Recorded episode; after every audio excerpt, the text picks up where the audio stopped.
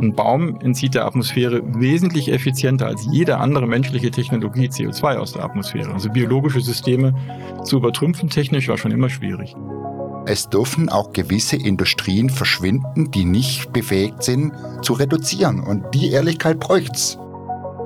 Alle Baumpflanzinitiativen weltweit können in Zukunft die Trio-Technologie und den Trio-Baumpflanzstandard dann auch nutzen, um zusätzliche Bäume zu pflanzen der CO2 Removal Podcast von Trio. Mit euren Hosts Jotti, das bin ich, und Chris. Moin, heute mit den beiden Gründern von Trio. Das sind Johannes Schwegler. Ich bin Johannes, komme aus dem Remstal, bin Schreiner von Beruf, habe lange in, im Amazonas gewohnt und in Borneo und darf jetzt die Trio GmbH leiten. Und Stefan Färber. Ja, ich bin der Technologe, ich habe Informatik studiert, ähm, habe eine lange Karriere beim Bosch hinter mir im Thema Software und Internet der Dinge. Mich viel mit Change und Soziologie, Psychologie in Organisationen beschäftigt, deswegen bin ich ein Fan der Agile Organization. Und äh, ja, jetzt bin ich ein Fan eines Climate Tech Startup, Vios. Sagt mal, glaubt ihr, dass wir den Klimawandel noch stoppen können? Der Klimawandel ist definitiv noch möglich. Er ist menschengemacht, deswegen können die Menschen auch den Klimawandel wieder zurückdrehen. Wir müssen uns aber anstrengen. Was macht dich da so sicher? Wenn wir es nicht schaffen, dann haben wir ein Problem. Dann rasen wir in die Katastrophe und wir als Menschheit sind schlau genug und intelligent genug, das zu verhindern. Das äh, ist, glaube ich, den meisten Leuten klar, also dass wir da auf was zurasen. Aber was macht dich sicher, dass wir das auch wirklich lösen können? Es gibt die technischen Voraussetzungen, wieder CO2 der Luft zu entnehmen. Es gibt alle technischen Voraussetzungen zu reduzieren. Technisch ist es da und wir werden das auch erkennen. Politisch müssen wir da ordentlich arbeiten. Voraussetzungen, die wollt ihr auch schaffen mit Trio, mit der Fair Ventures Digital GmbH. Stefan, vielleicht an dich. Äh, du kennst den Elevator Pitch. Ihr müsst wahrscheinlich gerade oft pitchen. Du hast jetzt 45 Sekunden Zeit, um uns mal vorzustellen, was Trio macht, was Trio ist und was ihr mit Trio vorhabt. Die Bühne, die ist deine. Ja, wir wissen ja alle, dass Bäume CO2 aus der Atmosphäre holen. Das lernt man in der Schule. Und warum pflanzen wir nicht mehr Bäume? Genau das Problem will Trio lösen. Und das verbindet zwei Märkte, nämlich Menschen, die wissen, wie man Bäume pflanzt und auch die Felder haben. Das sind äh, Smallholder Farmers, hauptsächlich in tropischen Regionen, weil da die Bäume besonders schnell wachsen. Und die Firmen, die ein ernstes Interesse haben, am Klimawandel zu arbeiten. Und die bringen wir zusammen über ein digitales Modell. Warum genau dieses Geschäftsmodell, Stefan? Ja, wir sehen heute, dass die Baumpflanzorganisationen über Spenden funktionieren, aber sie schaffen eben nicht das Potenzial, die 900 Millionen degradierten Flächen äh, wirklich zu bepflanzen. Und warum ist das so? Ein Landwirt, der auf so einer Fläche sitzt, überlegt sich, pflanze ich hier Bananen, Mangos oder Jackfruit an oder pflanze ich Bäume? Und heute verdient er mit den Bäumen eben kein Geld. Und er macht das auch nicht. Und wir bringen dem Landwirt jetzt das Geld, was er braucht, um am Klimawandel sich zu beteiligen. Und mit unserer App verkauft er dann CO2, so wie heute Mangos und Bananen auf dem Markt. Kannst du das, Johannes, Stefan, einer von euch beiden auch nochmal konkretisieren? Wie genau verdient hier ein Bauer jetzt mit der Pflanzung, dem Aufforsten von Bäumen Geld? Unsere Kunden finanzieren die Setzlinge vor. Und es sind ja degradierte Flächen, die jetzt leer stehen und die im Besitz sind von Bauern. Und die haben jetzt durch die Vorfinanzierung der Setzlinge und durch das Training, das sie erhalten, die Möglichkeit, dann auf die Fläche zu gehen, um Bäume zu pflanzen, um zusätzliches CO2 zu binden. Und wie kommen wir in die Skalierung? Wir machen das nicht direkt als Trio, sondern alle Baumpflanzinitiativen weltweit können in Zukunft die Trio-Technologie und den Trio-Baumpflanzstandard dann auch nutzen, um zusätzliche Bäume zu pflanzen.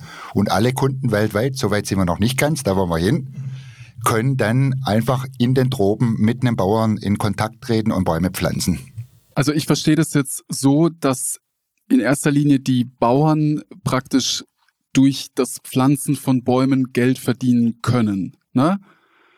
Wie genau hängt das jetzt in Zusammenhang mit äh, CO2-Zertifikaten oder CO2-Binden, was ja euer hauptsächliches Geschäft ist? Beim Baumpflanzen gibt es ja kein Cash zurück. Und der Baum nimmt CO2 in der Biomasse auf und den Zuwachs an CO2, der gebunden wird, den können wir entlohnen. Der Bauer macht einmal im Jahr ein Bild von seinem Baum, dann sehen wir über den Baumdurchmesser, wie viel, exakt wie viel CO2 der Baum enthält und der Atmosphäre entzogen hat. Und diesen Zuwachs an CO2 kriegt er jedes Jahr auf sein Handy überwiesen. Verstanden. Äh, Johannes, ihr, ihr sagt auf eurer Homepage, ihr wollt 100 Millionen Tonnen CO2 bis 2030, also in den nächsten sieben, sechseinhalb Jahren binden. Das ist ungefähr so viele Menschen wie in Baden-Württemberg leben. 11 Millionen, 10 Millionen Menschen macht das aus. Ähm, wie, wie genau habt ihr das vor? Also ist da wirklich das Baumpflanzen die Lösung, um quasi den weltweiten CO2-Ausstoß zu kompensieren, beziehungsweise nicht zu kompensieren, sondern zu binden? Es ist eine der Lösungen. Wir sollten uns nicht aufs Bäumepflanzen alleine verlassen. Aber wir haben, wie Stefan gesagt hat, 900 Millionen Hektar Fläche zur Verfügung. Und äh, im Durchschnittswert sind es 10 Tonnen pro Hektar pro Jahr. Sprich, wir könnten einen guten Anteil an CO2, was jetzt in der Atmosphäre drin ist, wieder über Baumpflanzen rausziehen. Es reicht nicht. Es ist auch eine limitierte, aber wir haben eine ganz große, sofort wirkende Maßnahme. Wenn wir heute einen Baum pflanzen, fängt der morgen an, CO2 der Atmosphäre zu entziehen. Da würde ich gerne nochmal einhaken, wenn du sagst, der Baum kann, wenn er heute eingepflanzt wird, morgen direkt CO2 der Atmosphäre entziehen. Wie genau funktioniert das? Ich verstehe das eher so, dass ein Baum schon 20 Jahre alt sein muss, um überhaupt CO2 der Atmosphäre zu entziehen. Ja, tut es natürlich sofort am Tag eins und die ersten Jahre ist es nicht so viel. Ähm, wir lassen die Bäume typischerweise bis zu zehn Jahre wachsen und äh, da kommen wir dann schon auf ein, zwei Tonnen pro Baum in den tropischen Wäldern. Ähm, und jetzt kann man optimieren. Möchte ich jetzt pro Baum möglichst viel CO2 einsammeln oder möchte ich auf eine Fläche möglichst viel CO2 in Summe absorbieren? Und dann ist es sinnvoll, den Baum schon zu ernten, nachzupflanzen und das, ähm, das Holz, was dann entstanden ist, im Gebäudebau einzusetzen, wo wir auch dringend eine Transformation brauchen, weg von Zement und Stahl zu Holz. Oder wir können aus den Residuen auch Biokohle machen. Das heißt, die Gesamtkette, diese Wertschöpfungskette müssen wir komplett neu bauen. Das Gute ist, die Technologie ist da. Die müssen wir nicht erfinden. Wir müssen nur eine Verhaltensänderung und eine Geschäftsmodelländerung hinkriegen. Wir müssen aber auf niemanden warten. Okay, das klingt jetzt alles im Prinzip relativ äh, wie man das schon kennt aus dem CO2-Zertifikatehandel, weil ja auch da viel mit Bäume pflanzen geworben wird. Äh, ich will jetzt irgendwo hinfliegen und dann kann ich sagen, gut, ich investiere jetzt ein paar Euro und äh, kann dann irgendwo einen Baum pflanzen lassen. Daran gibt's aber massive Kritik, weil ja diese Bäume entweder im schlechtesten Fall gar nicht erst gepflanzt werden, dass das irgendwelche Fake-Zertifikate sind, oder dass man zum Beispiel sagt, naja gut, dann wird da halt ein Baum gepflanzt, aber der ist halt erst in zehn Jahren so weit, dass er überhaupt ordentlich CO2 aus der Atmosphäre gewinnt. Was genau ist da der Unterschied, den euer Unternehmen da macht? Der Unterschied ist, dass wir jeden einzelnen Baum einmal im Jahr monitoren. Und es gibt eine Geolokation von dem Baum. Und diese exakt bestimmte Menge an eingelagertem CO2, was ja jedes Jahr zuwächst, die kriegt dann unsere Kunden auf ihr negatives Emissionskonto. Also es ist nicht eine Sampling-Methode, wie das normalerweise gemacht wird, sondern einen vollen Zensus einmal im Jahr. Also wir können exakt feststellen, wie viel CO2 eingelagert wurde. Und wenn wir Bäume verlieren, und wir sprechen hier über naturbasierte Lösungen, wir müssen es von Anfang an einbauen. Es wird Fluten geben, es wird Waldfeuer geben und dann legen wir einen Risikopuffer an, der muss dynamisch sein. Und aus dem Risikopuffer nehmen wir dann das CO2 raus über eine Überpflanzung, was dann wiederum fehlt auf den Flächen. Und da darf ich vielleicht noch dazu erwähnen, wir machen ja Baumpflanzen schon seit zehn Jahren über unsere bestehende gemeinnützige Organisation, die Fair Ventures Worldwide, aus der raus wir entstanden sind. Das heißt, ihr macht von vornherein auch so, dass ihr mehr Bäume pflanzt, um eben diesen Puffer aufzubauen, oder? Genau, also üblich, marktüblich ist auch ein Preis zum Beispiel von 10 Euro, wenn man einen Flug kompensiert nach Uganda oder nach Brasilien. Bei der Fluglinie jetzt zahlt man 5 Euro und da weiß auch jeder, das kann gar nicht sein. Also das wird dann eher, ein Flug kostet eher 100 Euro. Allein am Preis können wir schon ablesen, ist das ein Fake-Zertifikat oder ein echtes Zertifikat. Kannst du da einmal kurz erklären, was da passiert mit diesen 5 Euro, die ich jetzt da zum Beispiel für diesen Flug bezahle nach Uganda? Gut, wir haben, äh, wenn wir ein Klimazertifikat auslösen, wir haben die Zertifizierer, wir haben den Standardgeber, wir haben den Berater, der das Projektdokument schreibt und wir haben den Projektentwickler und dann haben wir irgendwann noch den Bauern, der nach den Bäumen guckt. Das ist jetzt bei euch, bei Trio, ne? Überall. Überall. Also, nee, das ist jetzt bei den üblichen Dingen. Bei Trio haben wir direkten Zugang zwischen unserem Kunden und den Bauern. Also wir haben nicht so viele Stufen und bei uns kann 80 Prozent des Geldes zum Bauern gelangen jetzige Studien zeigen, dass oftmals nur 20 Prozent zum Bauern gehen. Okay, das heißt, ihr dreht das Ganze um. Wir drehen das Ganze um und wir drehen es nochmal um. Bisher war der Offsetting, der sogenannte Klimaneutralitätsmarkt. Ich stoße eine Tonne CO2 aus und helfe jemand anders nicht auszustoßen, dann bin ich klimaneutral. Und das stimmt ja nicht. Meine Tonne ist draußen. Genau. Sprich, das Richtige, und das machen wir richtig und ausschließlich eine Tonne ausstoßen und dann wieder entnehmen der Atmosphäre. Und das ist das Kohlenstoffremoval. Und 97 Prozent der bestehenden freiwilligen Kohlenstoffprojekte behandeln Reduktion. Also ich stoße aus, helfe jemand anders nicht auszustoßen. Und ich vergleiche das gerne mit einem Auto, mache Ölwechsel und das Öl, das kipp ich in Gully und helfe irgendwo anders jemand nicht Öl in Gully zu kicken, dann bin ich auch nicht klimaneutral. Sondern ich mache dann, ich reduziere mein Altöl und den Rest, den ich nicht reduzieren kann, das scheide ich ab und tue es nicht in den Gully. Jetzt Johannes, jetzt hast du ein, ein, wie ich finde, für mich eigentlich ein super wichtiges Thema angesprochen, weil das war ja quasi das, mit dem wir jetzt aufgewachsen sind, Stefan. Ich schaue da dich an. Ähm, wir haben immer kompensiert. Das heißt, mein, wenn ich geflogen bin äh, nach äh, Spanien, sage ich mal, hat das Flugzeug CO2 ausgestoßen. Also ich persönlich habe auch dazu beigetragen, dass ich einen höheren CO2-Fußdruck habe.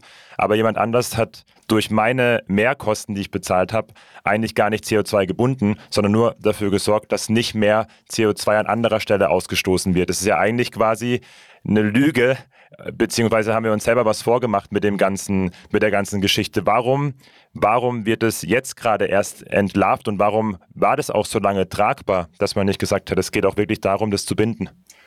Ja, erstmal hängt das mit der Regulierung von Kyoto zusammen. Ähm, die ist ja schon 25 Jahre alt und der erste Mechanismus, den man damals gefunden hat, war, dass die Länder, die mehr ausstoßen, sich bereit erklärt haben, den anderen Ländern über solche Projekte Geld zukommen zu lassen. Und es macht ja Sinn, dass ich Geld dafür ausgebe, dass in Brasilien Wald stehen bleibt. Ist ja erstmal nicht verkehrt. Man darf bloß nicht das Narrativ suchen. Deswegen darf ich jetzt fliegen. Das ist der Fehler. Und äh, das ist natürlich, das Ding hat sich verselbstständigt und natürlich haben sich auch die, die Branche, die sich dann entwickelt hat, hat eben dieses Narrativ hochskaliert und die waren auch die letzten fünf Jahre super erfolgreich. Als wir Trio gegründet haben, da hat mir der Johannes gesagt, die ganzen Standards, die es da heute gibt, die werden alle verschwinden weil die alle nicht die richtige Geschichte erzählen. Und ich dachte mal als Unternehmer, na Moment mal, also gegen den Marktstandard arbeiten, nicht so klug. Und vor zwei Wochen haben wir telefoniert, da habe ich gesagt, so Mensch, da war ein Artikel in der Zeit, der hat jetzt den Abgesang auf die alten Standards gesungen. Und zwar nicht ein bisschen, sondern eigentlich haben die gesagt, die sind äh, insolvent. Und äh, wir haben das halt von vornherein eben dann gleich richtig durchdacht. Und das geht eigentlich nur mit dem Pariser Abkommen. Nur das Pariser Abkommen ist von der Regulierung halt noch nicht fertig. Und deswegen sind wir gerade in diesem freiwilligen Markt auch in so einer Zwischenphase. Und was macht man dann? Es gibt alle möglichen Produkte, deren Transparenz nicht da ist, deren Verständlichkeit für einen Endkunden nicht so einfach ist. Und auch die Finanzbranche hat ein Problem. Es gibt 10, 20, 50 verschiedene Möglichkeiten, Unternehmen nach Nachhaltigkeitsmethoden zu bewerten. Und niemand ist sich einig, wie das geht. Und deswegen ist das halt ein Markt, in dem es viele Stimmen gibt und wenig Klarheit. Das, das heißt nur nochmal, damit ich es richtig verstehe, das alte Narrativ, das wahrscheinlich noch in vielen Köpfen bis vor kurzem auch in meinem war, heißt, ich kaufe ein CO2-Zertifikat, kaufe meine Schuld frei quasi, weil ich CO2 ausgestoßen habe, aber ich binde es nirgends, sondern es wird einfach nur dafür gesorgt, dass irgendwo anders auf der Welt kein CO neues CO2 ausgestoßen wird. Und dieses Narrativ wird verschwinden. Und das richtige Narrativ ist die Entnahme. Nur da wird ein neues Narrativ kommen. Das sind zwei Dinge. Das eine ist, wie lange wird denn das gebunden? Jedes Klimazertifikat in Zukunft wird einen Zeitstempel drauf haben. Ist das für zehn Jahre weg, wie in einem Baum? Oder für 50 Jahre in einem Gebäude oder dann über die Biokohle für 100 Jahre? Also werden einen Zeitstempel kriegen. Und die Entnahme teilt sich in drei Teile. Das eine ist die Art, wie ich es der Atmosphäre entziehe. Was mache ich mit dem C? Wie benutze ich das C? Wie, wie, wie sorge ich dafür? Und äh, C, wo lagere ich das langfristig ein? Und da seid ihr bei den Bäumen. Also ihr macht das hauptsächlich über die Bäume, ihr pflanzt Bäume, ihr lasst die wachsen, viel CO2 binden, dann nutzt ihr das Holz, was diese Bäume hergeben, um zum Beispiel in den Wohnungsbau oder in den Gebäudebau reinzugehen und am Ende eben das Thema Biokohle. Was äh, kannst du da noch mal einen Satz dazu sagen, Biokohle, wie, wie das dann entsteht? Also die, wenn wir zum Beispiel Bälgen produzieren, haben wir ja Sägemehlabfälle oder Hobelspäne oder auch die Rinde. Und diese, ähm, da kommt es jetzt drauf an, was mache ich mit den Abfällen. Wenn ich die Abfälle dann alle verbrenne, in Pellets verpresse und verbrenne, dann geht ja das C wieder zurück in die Atmosphäre und bindet sich wieder mit dem O2. Und die Aufgabe, die wir dann haben, ist möglichst viel C langfristig gebunden zu halten. Und es wird ja einen zukünftigen, ganz neuen Markt geben. Ich kann ja Plastik produzieren, normalerweise mit Erdöl. Ich ziehe das Erdöl den Boden raus. Ich kann aber auch C aus der Atmosphäre entnehmen und dann das als Grundlage nehmen für die, für die Plastikproduktion. Und da wird es einen komplett neuen Markt entstehen. Und ich würde da die jungen Leute gerne engagieren und ansprechen und sagen, ihr müsst euch nicht unbedingt auf die Straße kleben. Ihr könnt rausgehen und da mal Untersuchungen mitmachen und klingt euch, ein. Da wird es die nächsten 10, 20 Jahre ganz, ganz viel Veränderung geben. Da gibt es eine unglaubliche Chance, beizutragen, CO2 der Luft zu entnehmen und damit irgendwie Beton zu produzieren oder Plastik oder Holzbau oder sonst irgendwie was. Gibt es da konkret denn schon die Technologie, die das ermöglicht? Da gibt es ganz viele Dinge im Anfangsstadium, im Laborstadium, beim Holz und bei den Bäumen, das ist das uralteste Technologie, einen Baum wachsen lassen und eine Schreinerausbildung im Holz einlagern und Zement und Stahl ersetzen. Und deswegen sagen wir, wenn wir kurzfristig viel entnehmen wollen und viel einlagern wollen, geht mit diesen naturbasierten Lösungen. Die Maschinen, die gibt es schon, aber das ist noch alles im ganz kleinen Stadium. In 20, 30 Jahren werden wir Maschinen haben. Und deswegen dürfen wir auch für 10 Jahre Bäume pflanzen oder für 20 Jahre das CO2 einpacken. Und in 20 Jahren haben wir dann auch äh, größere Lösungen und können dann vielleicht auch das CO2 20, 30 Jahren für immer wegschließen. Jetzt Stefan, vielleicht Frage an dich. Johannes hat es vorhin gesagt, ähm, Bäume pflanzen, auch ihr, ihr, ihr habt vor, mehr Bäume zu pflanzen, als vielleicht erstmal benötigt werden, um einen Puffer aufzubauen. Ich glaube, es wissen viele, wenn man jetzt ähm, Bäume abholzt, verbrennt, dann wird das CO2 wieder freigegeben. Wie ist denn euer Vorgehen, um hier mittel-, langfristig auch das CO2 quasi im Baum zu halten, wenn er vielleicht weiterverarbeitet wird? Hm, ja, vielleicht müssen wir eins nochmal vorne wegstellen. Wir sagen immer, zehn Jahre ist wenig. Wenn wir mal unser 1,5 Grad Ziel uns vor Augen halten, ist zehn Jahre wahnsinnig viel. Denn wir haben keine zehn Jahre mehr. Das erstmal müssen wir uns darum kümmern, dass wir ganz, ganz kurzfristig unter dem 1,5 Grad Ziel landen. Und wenn ich heute ein CO2-Produkt kaufe, das eine Permanenz von 1000 Jahren hat, ist das schön. Ähm, aber wenn ich in dem, mit dem, mit quasi, mit dem gleichen Geld 10 oder 100 mal so viel Tonnen CO2 kaufen kann, die mir jetzt helfen, hat das für die Menschheit einen viel höheren Wert. Klar, liegt das auf meinem Firmenkonto, sieht das schöner aus, dass ich jetzt für 1000 Jahre das Problem gelöst habe. Aber wenn es hier einfach heißer wird, äh, dann haben wir ganz andere Kosten, die auf uns zukommen. Und ich glaube, da muss uns erstmal klar sein, dass wir jetzt erstmal kurzfristig eine Lösung brauchen, um unter dem 1,5 oder den 2 Grad Ziel drunter herzuschrammen. Und dann haben wir mal Zeit, uns darüber Gedanken zu machen, was wir langfristig tun. Also erstmal sind wir nur taktisch unterwegs. Und wenn wir taktisch unterwegs sind, dann kann man nur die Sachen nehmen, die man hat. Und wir wissen weltweit, wie man Bäume pflanzt, wie sie wachsen und wie sie CO2 binden. Da müssen wir nichts Neues erfinden. Aber wenn wir jetzt dann das Problem mal gelöst haben, dann haben wir noch ein anderes Problem. Das sind nämlich 2900 Gigatonnen CO2 seit 1870 in der Atmosphäre. Die müssen wir langfristig auch wieder rausholen. Und die Technologie, die heute auch dort mit am besten skaliert, sind auch noch Bäume. Wenn die Maschinen dazukommen, umso besser. Aber wenn man sich die Szenarien anguckt, dann liegen auch die DAX-Maschinen maximal mit 5 Gigatonnen äh, CO2 pro Jahr in dem Removal und die naturbasierten Lösungen irgendwo bei 10 bis 12. Es wird also dann, wenn sie beide geben, auch eine Existenzberechtigung haben, aber das gegeneinander Ausspielen der Technologien halte ich, glaube ich, auch für einen etwas schwierigen Schritt. Denn wir haben jetzt ja eine, eine Generation, die, äh, die jetzt, die Friday for Future Generation kommt jetzt aus der Uni oder studiert gerade und das ist die Generation, die die Welt neu denken kann und auch muss. Und wir können nicht erwarten, dass die Generation, die jetzt 30, 40, 50 Jahre lang wie eine Droge an dem fossilen Brennstoff gehangen hat, dass die die Lösung findet. Denn der Abhängige ist meist nicht derjenige, der eine gute Lösung findet. Und das, da, da müssen wir uns einfach auch mal bewusst werden. Und ich finde, das ist hier in Stuttgart auch besonders sinnbildlich, weil wir sehen, wie Industrien starten und beendet werden. Ich habe das im Ruhrgebiet erlebt als, als Teenager, was mit Stahl und Kohle passiert ist. Und was ähnliches wird ja auch passieren.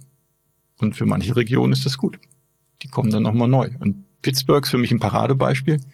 Ist heute äh, die die Stadt mit Medizin und Software Engineering ganz vorne dran. Und ohne Untergang ihrer Kohleindustrie hätten die das nicht geschafft. Das heißt, was konkret ist deine Prophezeiung? Ja, deswegen haben wir ja in Stuttgart ein Startup gegründet. also ich persönlich bin ja auch aus, einem, aus dem Bosch raus, ein Unternehmen, was ja auch mit dem fossilen Zeitalter zusammenhängt. Äh, wir haben beim Bosch sehr viel zum Thema Klimaneutralität gemacht, sicherlich auch ein Vorreiter in Deutschland dazu. Aber ich habe mir auch die Frage gestellt, habe ich denn genug gemacht, um meinen Enkelkindern mal in die Augen schauen zu können und zu sagen, nachdem ich verstanden habe, was da auf mich zukommt, habe ich denn dann mein Leben auch passend verändert. Und das war für mich auch ein ganz wichtiger Schritt in die Gründung von Twio.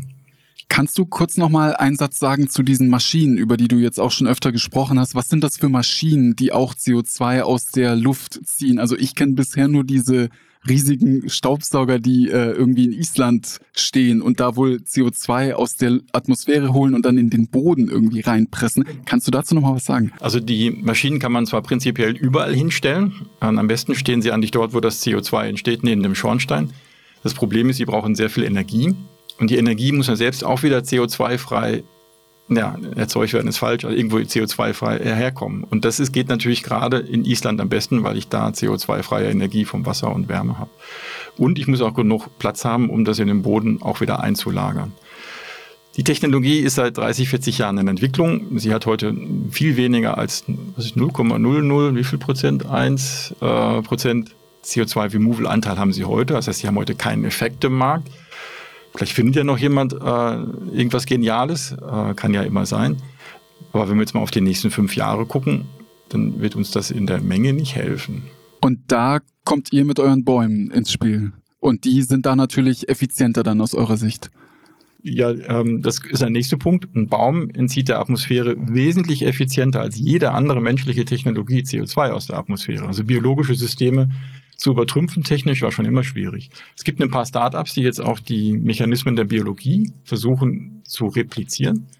Ähm, aber die, die, technischen Lösungen sind äh, immer energieineffizienter als ein Baum.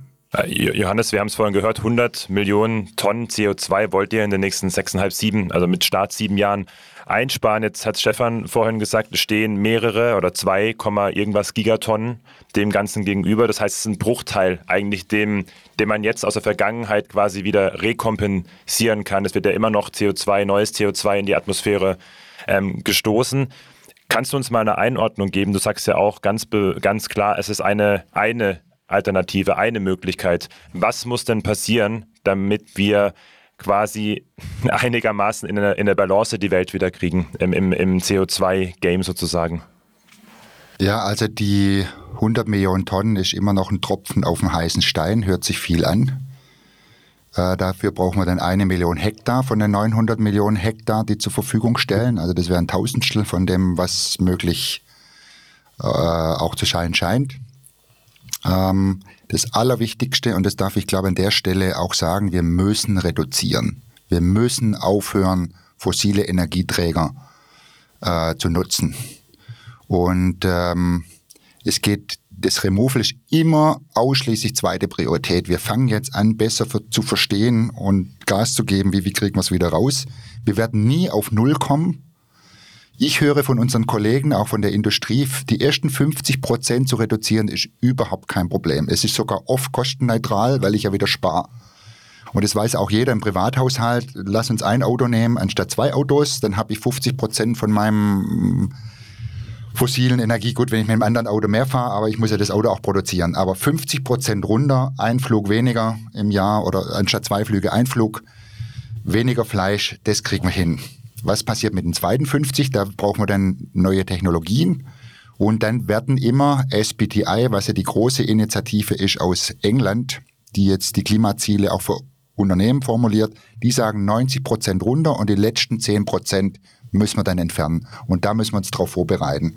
Sprich, bei, bei dem Klimabericht, da gehen wir davon aus, beim Weltklimabericht, den neuen Sachstandsbericht Nummer 6, der sagt, äh, wir brauchen Entnahmemaßnahmen von 10 Gigatonnen bis 2050. Das heißt 90 Prozent quasi die, die, die Reduzierung. Äh, ihr konzentriert euch auf die 10 Prozent wirklich des, auf die Removals. Das haben wir verstanden. Jetzt habe ich letztens äh, eine ganz interessante Studie gesehen. Es gibt über 66 Millionen Autos in Deutschland. Das heißt, es geht gerade eigentlich eher zum Drittauto was ich gelesen habe. Das ist ja jetzt ein, ein, anderer Switch quasi, den du angesprochen hast, sondern es, es gibt ja viele oder einige Leute, die in unserer Bubble wahrscheinlich leben, die sich mit dem Thema schon ein Stück weit auseinandersetzen. Wie schaffen wir es denn, auch die Leute zu sensibilisieren, genau für das Thema, was du gerade gesagt hast. Also nicht nach mir die Sinnflut, sondern auch wirklich, CO2 ist ja schon sehr komplex. Also kennen ja mittlerweile viele den Begriff. Jetzt auch noch Removal, also ich muss nicht nur reduzieren, sondern wir müssen versuchen zu binden. Wie kriegen wir hier die Gesellschaft, die Leute in Deutschland, in Europa, auf der Welt zu dem Thema ähm, hin, dass sie sagen, ja, das ist sinnvoll, das, das, das, das müssen wir angehen? Ich glaube, es geht nur über die Regulierung, so wie wir es auch tun in Deutschland. Wir zahlen ja auf die fossilen Energieträger auch inzwischen die Steuer. Ich glaube 30 äh, Euro pro, pro Tonne CO2-Emission. Und dann wird das Benzin teurer und wir müssen dann aber auf der anderen Seite sollten wir auch die Erneuerbaren dann wieder günstiger machen und nur über die Preise, sodass dann irgendwann die emissionsstarken Dinge besteuert werden und die emissionsfreien Dinge günstiger werden. Und es kann ja aus meiner Sicht zum Beispiel nicht sein, dass wir da noch Fleisch, wir wissen Fleisch, die Kühe, die Rinder stoßen viel Methan aus. Und ich denke, wir sollten nicht sagen, keiner darf mehr Fleisch essen. Ich glaube, das ist der falsche Weg. Aber das kann ja nicht sein, dass wir für 5 Euro oder 4,99 Euro ein Kilo Fleisch im Supermarkt kaufen. Es müsste viel, viel teurer sein und müsste abbilden, was auch in Emissionen entstehen. Und das Fleisch nur als Beispiel. Vor allem also die Dinge, die CO2-intensiv sind, emissionsintensiv, die müssen mehr besteuert werden. Und da müssen wir auch als Politik ehrlich sein und sagen, ja, es dürfen auch gewisse Industrien verschwinden, die nicht befähigt sind zu reduzieren. Und die Ehrlichkeit bräucht's. Also höre ich da richtig raus, ihr seht da an erster Stelle die Politik. Ja, wir können, wir haben als individuelle Person haben wir eine Verantwortung. Mhm. Und da können wir schon sagen, ich reduziere an gewissen Stellen und das Lesser ist ja ein Thema, das gerade kommt. Ich kann mich engagieren. Und vielleicht, wenn es mir schwerfällt, kein Fleisch zu essen, dann engagiere ich mich vielleicht in der Firma, dass die Firma irgendwie Solarzellen aufs Dach schraubt. Dann habe ich eine größere Wirkung. Ja. Also ich kann eine Wirkung erzielen als Klar, Individuum. Auch, auch eine politische, ne? Das auch ist ja genau der Punkt. Also wir sind ja alle in der Lage, in der Demokratie irgendwie so Druck aufzubauen, damit sich politisch auch was verändert. Ne? Also es das heißt jetzt nicht, dass nur die Politik da alleine irgendwie gefragt ist. Wir sind selber die Gesellschaft. Ich darf vielleicht noch ganz kurz ein Beispiel auch aus meinem eigenen Kontext da auch äh, mitbringen. Ich habe ja fünf Jahre in Borneo, auf Borneo gelebt, da gibt es ja unglaublich viel Palmöl. Wir haben ja unglaublich viele Wälder verloren an Palmöl und ich habe miterlebt, wie die EU-Biospritregulierung Tausende von Hektar Naturwald zerstört hat. Wir haben incentiviert, dass dort Bioöl produziert wird mit Kunstdüngern, die große, einen großen Fußabdruck haben. Sprich, die Wirkung von dem Biosprit, den wir eigentlich haben, um weniger fossilen Energien dann, dann zu benötigen, hole ich mir wieder über den Kunstdünger und in die, über die Entwaldung rein. Und da muss ich politisch dran arbeiten, dass das aufhört und dass wir da auch Ehrlichkeit reinbringen. Ich würde auf zwei Punkte gerne noch, äh, auch aufgrund der Zeit, äh, dass wir die Hörerinnen nicht überstrapazieren, äh, aber ich glaube, wir haben heute schon sehr viel mitgenommen, auf zwei Punkte gerne noch eingehen. Nummer eins wäre, Johannes Stefan, wir haben die, das Pariser Abkommen. Wir haben es, es pressiert, habt ihr gesagt. Also wir haben nicht mehr viel Zeit, zehn Jahre. Stefan, du hast es gesagt, ist wirklich viel Zeit. Wir müssen in zehn Jahren viel schaffen. Seht ihr es denn als wichtiger an, die kurzfristigen oder die langfristigen Removals jetzt anzugehen? Also heißt es wirklich auf Kurzfristigkeit zu setzen? Wir empfehlen den Unternehmen dringend beides zu tun, an den kurzfristigen Zielen zu arbeiten, aber auch ein Portfolio aufzubauen und zu lernen, was man langfristig machen kann definitiv. Also es ist nicht ein Entweder-Oder, sondern und. Aber das Wichtigste ist Reduktion. Und dann bei den Removals, ja, probiert es mit kurzfristigen aus. Das sind Bäume. Wir haben so viele Co-Benefits, über die haben wir nicht gesprochen. Wenn man einen Baum pflanzt, unterstützt man Bauern. Es gibt mehr Wasser, es gibt eine sauberere Luft. Wir haben so viele Co-Benefits. Auch da danach gucken, wenn wir nach Lösungen gucken in die Zukunft, was haben wir für Zusatznutzen und nicht nur singulär für, das, für den Kohlenstoff. Der letzte Punkt, Jotti, vielleicht hast du noch einen, aber der letzte Punkt, den ich gern jetzt noch mal kurz besprechen möchte mit euch beiden, Stefan Johannes. es, ihr habt gesagt, der kleine, der einzelne Mensch kann auch was machen. Und es ist ja wahrscheinlich wichtig, dass sowohl die Unternehmen, die Politik als auch wir, die wir hier sitzen, was tun. Jotti hat es vorher angesprochen. Aktuell ist es so, gerade wenn man, wenn man Produkte im Supermarkt und Co. sieht, wird der, das, der, der, die Mehrbepreisung oft an uns abgegeben. Die Kosten steigen, die Löhne steigen nicht singen, wir wissen es. Was habt ihr hier für eine Empfehlung? Wie kann man wirklich ähm, ja, einen guten Lebensstandard halten ohne Einschränkung und trotzdem CO2 einsparen? Ich glaube, der allererste Schritt ist mal da zu gucken, wo ich durch die CO2-Einsparung selbst auch Geld spare. Und das Allereinfachste ist, wenn ich mal durch mein Haus durchlaufe und meine alten Lampen und Halogenstrahler durch LEDs austausche, dann ist das zwar eine Investition, aber das spart auch einfach Geld. Äh, und davon gibt es schon einige. Also es ist nicht so, dass es das gar nicht gibt. Klar, irgendwann, und da muss man auch äh, ehrlich sein, die Sozialverträglichkeit der Klimamaßnahmen ist halt auch nicht gegeben. Es hat ja nicht umsonst in, in Frankreich solche Proteste gegeben. Da war die Politik mal ehrlich äh, und hat dann dafür auch dementsprechend äh, eine Rückmeldung bekommen. Und deswegen sind auch Politiker woanders sehr, sehr vorsichtig geworden, was das angeht. Und das Klimaproblem ist eigentlich auch ein Umverteilungsproblem. Sowohl in unserem Land oder in der Region, wo wir leben, aber insbesondere auch weltweit eins. Und in der letzten Klimakonferenz, äh, das ist ein bisschen untergegangen hier, ist ja ein Ergebnis gewesen, dass es auch einen Ausgleichsfonds gibt. Das war halt den Ländern in, in Afrika, die, der jetzt auch der Host der Veranstaltung war, nicht nur wichtig, sondern eine Grundvoraussetzung, um für die ganzen Schäden, die durch Imperialismus und andere äh, Sachen in, in diesen afrikanischen Ländern passiert sind, das Thema Rechnung getragen wird. Und das Narrativ ist hier nicht bekannt. Es gibt bis heute ja in, von der westlichen Welt noch keine echte Entschuldigung oder Kompensation für die Schäden, die durch Industrialisierung, Imperialismus, Raubbau, Abbau von Rohstoffen in den Ländern passiert sind. Und nicht mal ein Zugeständnis, dass das überhaupt passiert ist. Und dass das eine Voraussetzung ist, dass dann die Länder, bei denen dann zum Beispiel schnell die Bäume wachsen, mit uns zusammenarbeiten wollen, ist eigentlich klar. Aber hier spricht da niemand drüber. Und das wird nur passieren, wenn wir einen ehrlichen äh, Anteil dessen, was wir hier an Wohlstand aufgebaut haben, auf deren Kosten, äh, dann auch wieder in die Länder zurückgeben. Deswegen diese Gerechtigkeit geht einher mit der Frage der, der, der, der, der CO2-Marktwirtschaft. Ähm, Johannes, wenn ich jetzt ein Unternehmer bin und mit dir zusammenarbeiten will, mit eurem Unternehmen, wie genau trete ich da am besten mit euch in Kontakt? Also wir suchen die Unternehmer natürlich als Kunden, um CO2 für die Kunden zu entfernen aus der Atmosphäre. Äh, das treten wir in der Regel mit den Nachhaltigkeitsbeauftragten in Kontakt. Andererseits suchen wir Investoren dringend. Also für alle, die Geld auf dem Konto haben, die können bei uns investieren in ein wirklich tolles Start-up hier in Baden-Württemberg. Gibt es eine Mindestsumme, Johannes, die man äh, einbringen muss? Das ist für professionelle äh, Investoren und jetzt nicht für Kunden, die äh, Kleinkunden. Wir haben kein, kein Kleinkundengeschäft, sondern für professionelle. Und äh, das Dritte ist natürlich, wir suchen dringend junge, junge Leute, die sich bei uns engagieren. Wir können es nur tun, wenn wir viele, viele junge Leute haben, die bei uns anklopfen und mitmachen und mitarbeiten. An alle da draußen, ihr habt es gehört, Johannes, Stefan, jetzt noch eine Frage. Ich persönlich, wenn ich von Tree überzeugt bin, gibt es da für mich auch eine Möglichkeit, bei euch ähm, quasi in Anführungszeichen zu investieren oder zu CO2 zu speichern?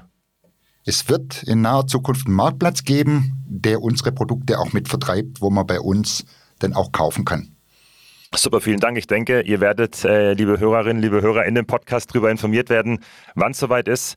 Äh, es gibt jetzt eine, eine ganze Reihe, vielleicht ist noch zum Schluss, Johannes Stefan. Wieso startet ihr jetzt gerade zu diesem Thema äh, einen Podcast zu CO2-Removals, wo man in Deutschland ja noch, äh, das ist bestimmt ein Grund, aber noch gar nicht so viel kennt und drüber gehört hat?